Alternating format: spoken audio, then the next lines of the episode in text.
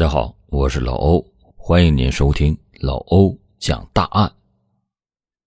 一九九六年一月十九日的凌晨一点半左右，青海省海西州格尔木农场的一个建筑公司家属院内传来了两声凄厉的呼救声。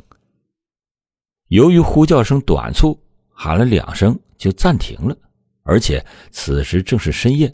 听到呼救声的两个邻居都在熟睡中，被惊醒之后，发现没有什么异常，迷迷糊糊的又继续倒头就睡。他们不知道，旁边那个院子里居住的独居女性，此时正遭遇着非人的待遇。一九九六年一月十九日的下午，青海省格尔木公安局接到了一位群众的报警，他惊慌失措的说。自己家姐姐在家里被人砍死了。报案人的情绪非常的激动后怕，说明情况时候也是几度哽咽。意识到事态严重性的民警火速的赶往现场，虽然已经做好了心理准备，但是他们没有想到，眼前竟然是这样惨绝人寰的一幕。据报案人说。当时院子的门以及客厅门都是紧闭着的，只有卧室门是虚掩着的。警方打开门的时候，立马被眼前这触目惊心的血迹震惊了。不管是卧室的床上，还是地面上，或者四周的墙壁上，都有大量的血迹，喷溅状、甩溅状的都有，几乎目之所及都是血迹。显然。这里是第一案发现场。除了案发现场的血腥之外，更令人难以接受的是死者惨烈的死状。死者是一个年轻的女性，就倒在了卧室门前的血泊之中。这名年轻的女子身上起码有三十多处刀砍伤，惨不忍睹。经过法医鉴定，确认。死者的头颈部、手腕关节处有多处砍伤，死因是由于死者被锐器伤及颈部动脉以及静脉血管，造成了失血性休克死亡。除此之外，法医还有一个重要的发现，那就是死者在遇害前遭受过性侵。一个单身的独居女性。死前还遭受过性侵，难道这是情杀？如果是情杀的话，为何要将死者以如此恶劣的手段置之于死地呢？这三十多处刀伤，在警方看来，似乎更像是在泄愤，似乎和死者有着深仇大恨。这到底是情杀还是仇杀呢？是蓄谋已久，还是激情作案呢？欢迎您接着收听老欧讲大案。一九九六年，当时的格尔木还是一个闭塞的小镇，这桩惨绝人寰的奸杀案很快就成为了小城街头巷尾人们热议的焦点。凶手的残忍的手段，年轻女子惨烈的死状，无不让人们忧心忡忡。这桩案件不仅造成了恶劣的社会影响，也对死者的家属带来了不可磨灭的伤害。死者叫任某春，时年二十九岁。她遇害前，丈夫才刚刚去世。幸运的是，七岁的女儿当天晚上并没有和她一起住，因此，案发当天晚上已经丧偶的任某春是独居在那栋家属院内的。但是年仅七岁的孩子刚刚失去了父亲，随后又失去了母亲，其心理阴影可想而知。此外，死者的老母亲得知到女儿惨死，终日的以泪洗面，夜不能寐，不久就因悲伤过度而去世。老人家死前还对这个无辜惨死的可怜女儿念念不忘。而亲眼见证姐姐任某春惨死的妹妹，二十二年来，每次想起那满目猩红的一幕，都觉得悲痛的难以自抑。面对社会的热议和群众的人心惶惶，尤其是来自死者家属期盼的目光，办案人员的心理压力也是很大。但可惜的是，从一九九六年起，这桩奸杀案竟然成为了一桩悬案，凶手竟然逍遥法外二十二年，迟迟没有被绳之以法，这是为什么呢？首先不说凶手的作案动机扑朔迷离，这名作案的嫌疑人也极具反侦查意识，现场所有可以留下指纹的地方。都被擦拭过。除此之外，就是受限于技术条件。以当时的技术手段，即使现场遗留有作案凶手的一滴血，能够检验出来的也不过是凶手的血型。二十二年来，幺幺九案件专案组的侦查员换了一代又一代，但案件的侦破过程却始终没有突破性的进展。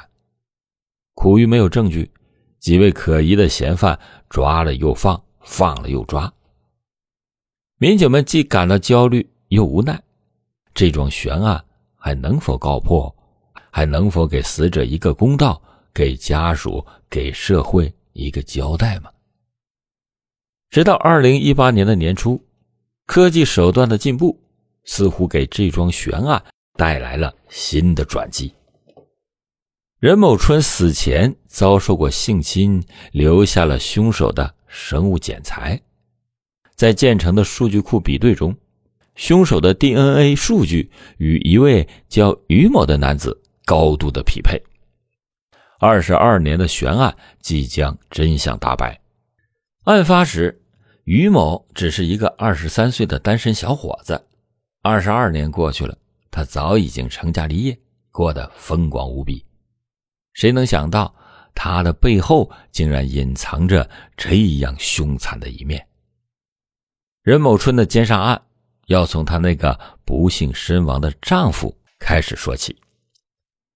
一九九四年，任某春的丈夫老丁当时是格尔木市某农垦公司的一名职工，而任某春本人则是在一家建筑公司工作。夫妻俩共同努力打拼。积累了还算不错的家底儿，两个人又都是热心肠的性格，尤其是任某春性格直爽、开朗外向，夫妻俩的工友遇到了什么难题都是找他们帮忙。一九九四年的一天，丈夫老丁的一个工友找上门来和老丁喝酒，工友愁眉苦脸，对老丁大吐苦水，说自己家遇到了急事。急需用钱，显然这位工友是手头紧张，上门来借钱的。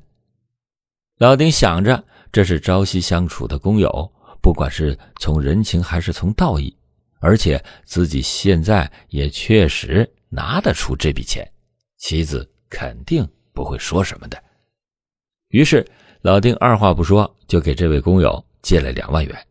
急需用钱的工友拿到了这两万元以后。对老丁是感恩戴德，一把鼻涕一把泪的承诺，自己三个月以后一定把这笔钱归还给老丁。但是，好几个月过去了，离约定还钱的三月之期早就过去了，这位工友还是没有任何打算还钱的意思，甚至一直躲着老丁。那是一九九四年，两万元那可是一笔巨款呢。任某春得知到丈夫借出了这么一大笔钱，对方还迟迟不还，难免觉得心里不舒服，于是就让老丁不论如何一定要把钱给追回来。于是那段时间，老丁频繁的到那位工友家登门要钱，但是追债的老丁讨好卖乖，笑脸相迎，欠钱的工友反而理直气壮。两万元还是拿不回来。一九九四年六月二十三日，老丁这天的一大早就出门了，他打算再到工友家要求还债。但是任木春不知道，丈夫这一去就是永别。在要钱的过程当中，老丁和这位欠钱不还的工友发生了口角，矛盾激化。老丁怨怪工友恩将仇报，欠钱不还；工友则对老丁这样频繁的登门要钱感到不耐烦。总之，语言冲突很快就激化为肢体冲突。老丁在打斗中很快就落了下风，被人打成了重伤。当天送到医院的时候，没有抢救回来，不幸身亡。这位工友后来经过判决，被法院判处无期徒刑。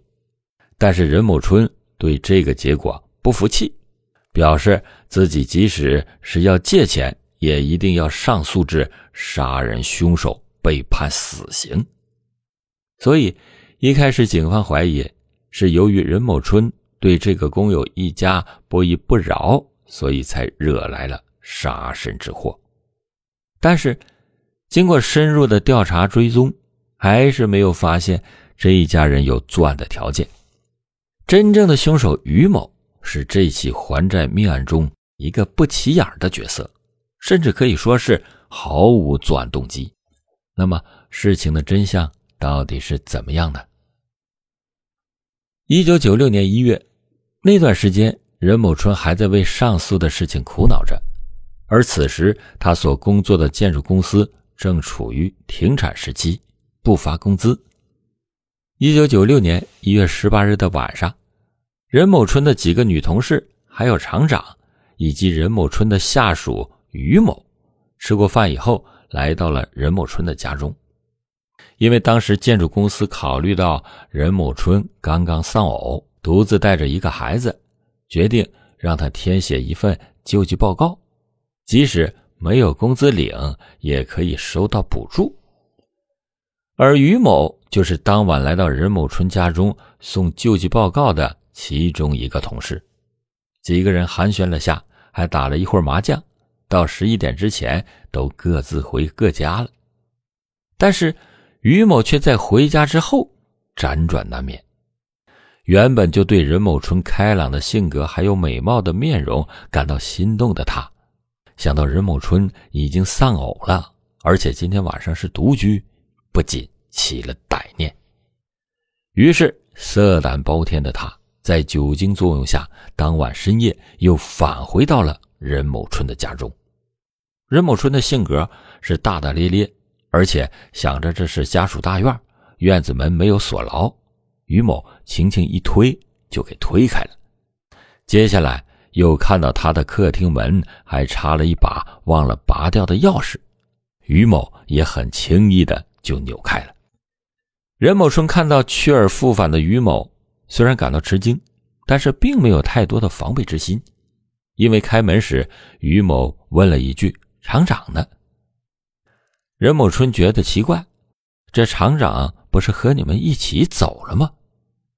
原本以为于某的出现只是短暂的停留，很快就会走，但是却没有想到对方竟然转身进了厨房，还拿了一把菜刀出来。于某已经丧失了理智，他举起刀威胁任某春脱掉衣服。虽然被害人平时大大咧咧的，但是性格非常的刚烈，坚决不从。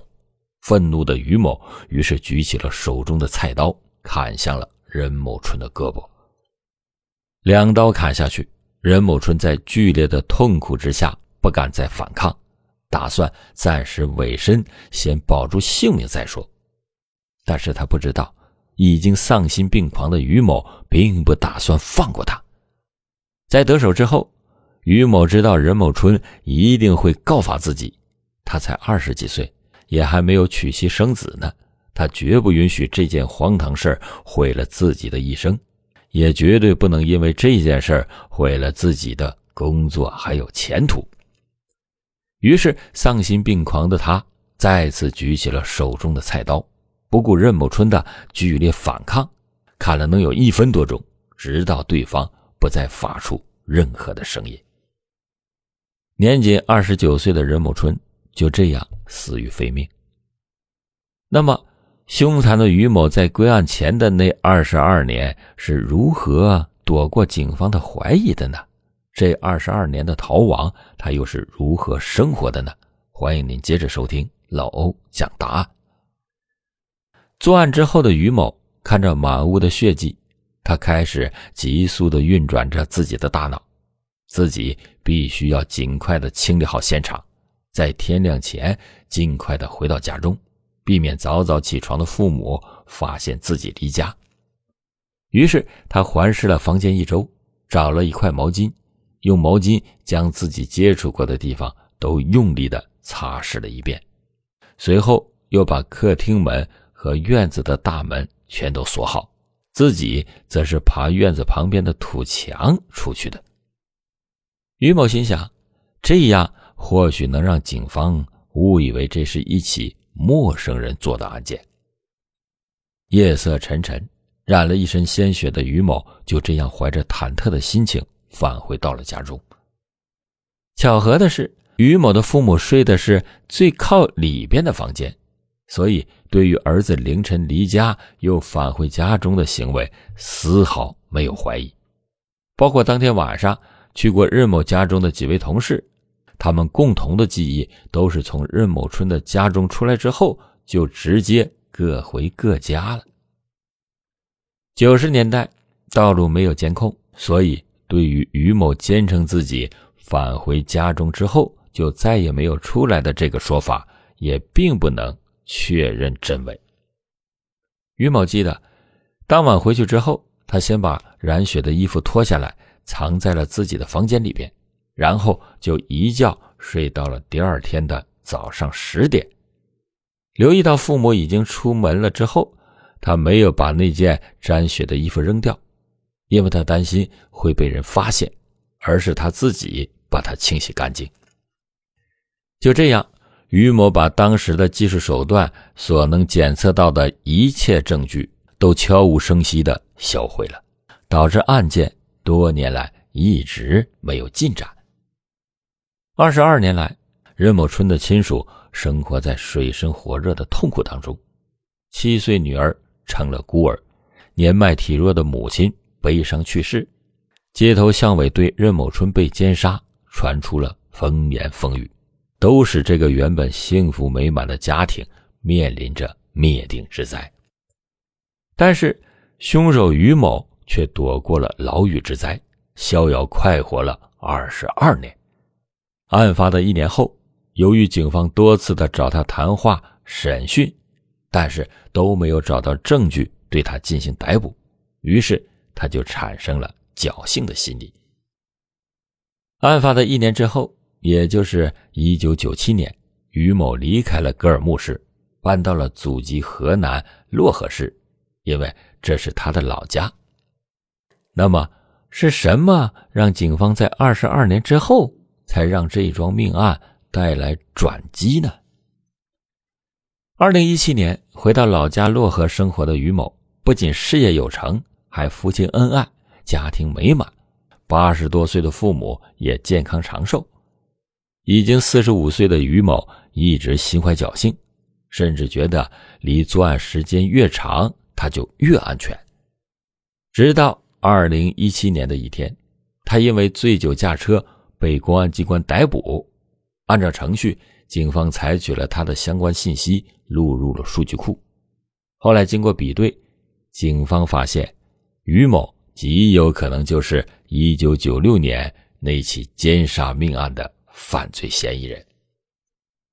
二零一八年六月十五日的清晨，在河南漯河警方的协助下，公安机关多部门配合，终于将犯罪嫌疑人于某给抓获，并且在二零一八年六月十八日被押回了青海省格尔木市公安局。令人可笑的是，于某被捕时还反过来威胁前来缉拿他的警员，多次恐吓警方说。